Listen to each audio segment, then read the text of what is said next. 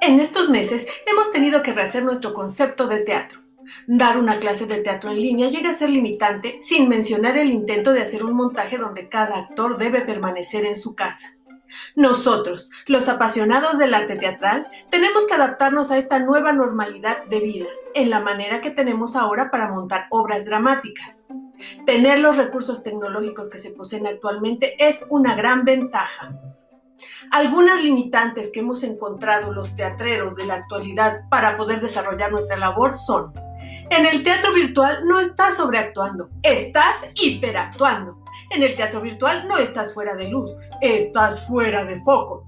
En el teatro virtual no estás bloqueado, estás congelado.